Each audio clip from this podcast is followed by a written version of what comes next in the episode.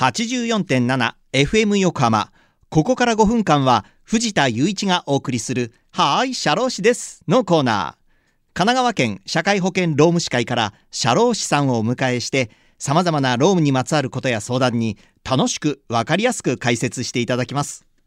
5月の社労士さんは相模原支部会員中山哲夫さんです。中山さん今週もよろしくお願いします。はいよろしくお願いいたします。さあ今月は社労士という職業にまつわるお話を伺ってきていますがまあ社労士の資格を生かして働くにはどうすればいいんでしょうか？はい、えー、独立開業と勤務社労士の2種類があります。はい独立開業するには都道府県ごとにある社労士会へ開業登録をして、はい、自らの個人事業所を開業できますし、はい、社労士法人を設立することもできます。はい、また社労士会へ勤務登録をして、社労士事務所や一般企業の人事労務部門で、えー、勤務をしながら勤務社労士として社労士の資格を生かして働くことができます。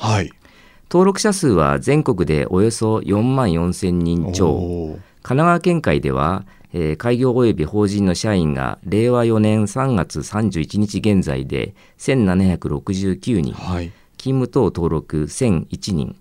合計2770人います。あどうなんだろう。多いのかな？少ないのかな？なんかでも少ない。まだまだもっと増えてほしいっていう感じですかね。そうですよね、まあ、他の事業の、ね、方と比べるとちょっと少ないのかなっていう感じが、ね、狭きもんだったりもね、はい、するかなという気もしますが社労士の皆さんのお仕事が、はい、その忙しい時期ってあるんですかはいえー、年間を通じて業務はありますので、はい、まあ、常に忙しいとも言えるんですが特に忙しい時期といえば、はい、6月と7月になります、ね、年度末じゃないですね6月7月だからそうですね、ね、でその理由としては、はい、えー、労働保険の年度更新業務が毎年6月1日から7月10日までに、また社会保険の算定基礎届も毎年7月10日までとえー、申請期間がですね、はい、法律で定められているからです。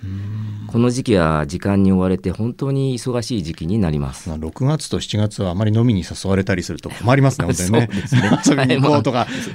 納期があります、ね、そうですよね。はい、ね、あ、そうなんですね。はい、そうなんです。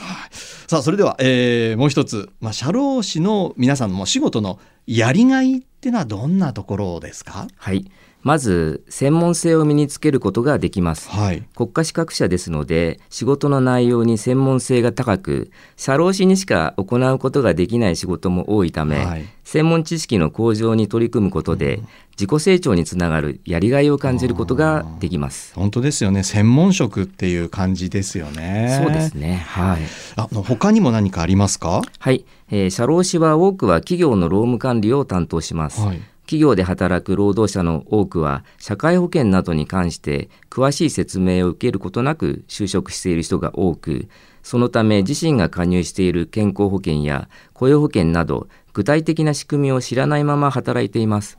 出産育児怪我や病気で会社を休むことになった場合どのような保障を受けることになるのか、はい、また倒産などにより突然失業した場合どういう保険が利用できるかなど経営者や労働者に対してもさまざまなサポートを行うことで得られる達成感や喜びでやりがいを感じることができます。まあ、労働者の方とか会社にお任せとかねそういう方も中にはねいらっしゃったり、ね、まあ、でももうちょっと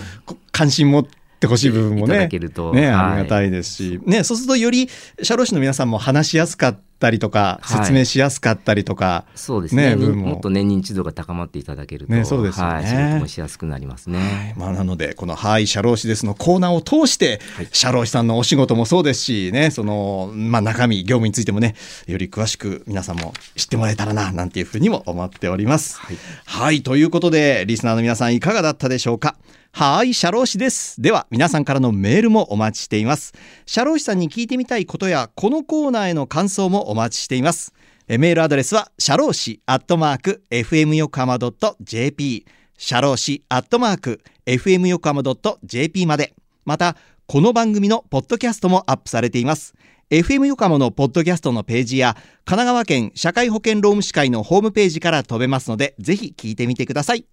さて、そろそろお別れの時間です。ここまでのお相手は藤田雄一と、中山哲夫でした。この後は再び、浅見ルナさんのサンデーグッドバイブスでお楽しみください。それでは、はーい、シャロー氏です。また来週の日曜日午後2時30分にお会いしましょう。